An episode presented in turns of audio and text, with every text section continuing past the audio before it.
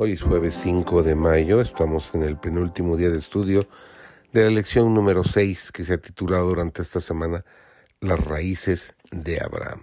Recordemos que estamos estudiando el libro de Génesis durante todo este trimestre. Su servidor David González, nuestro título de hoy es El diezmo de Melquisedec. Dios nunca se ha quedado sin testigos en la tierra.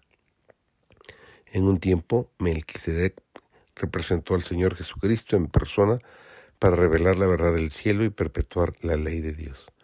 Fue Cristo quien habló por medio de Melquisedec, el sacerdote del Dios Altísimo.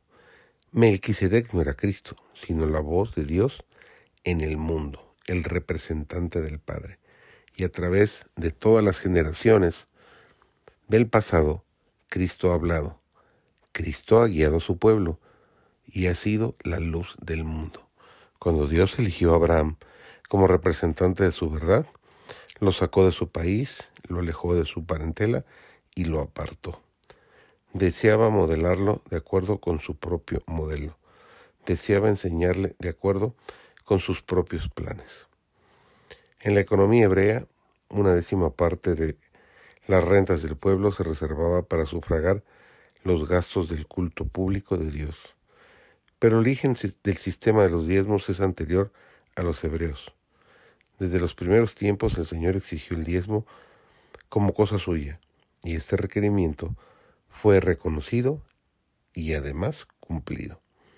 Abraham pagó diezmos a Melquisedec, sumo sacerdote del Altísimo, y lo pueden verificar en el libro de Génesis, el libro 14, el capítulo 14 y el versículo 20. Pasando por Betel, desterrado y fugitivo, Jacob prometió al Señor, de todo lo que me dieres, el diezmo lo de, he de apartar para ti. Esto está registrado en Génesis capítulo 28 y el versículo 22. Cuando los israelitas estaban por establecerse como nación, la ley del diezmo fue confirmada como uno de los estatutos ordenados divinamente de cuya obediencia dependía su prosperidad. El sistema de los diezmos y de las ofrendas tenía por objeto grabar en las mentes humanas una gran verdad, a saber que Dios es la fuente de toda bendición para sus criaturas y que se le debe gratitud por los preciosos dones de su providencia. El dinero es una bendición cuando aquellos que lo utilizan consideran que son los mayordomos del Señor, que están manejando el capital del Señor y que algún día deben rendir cuentas de su mayordomía.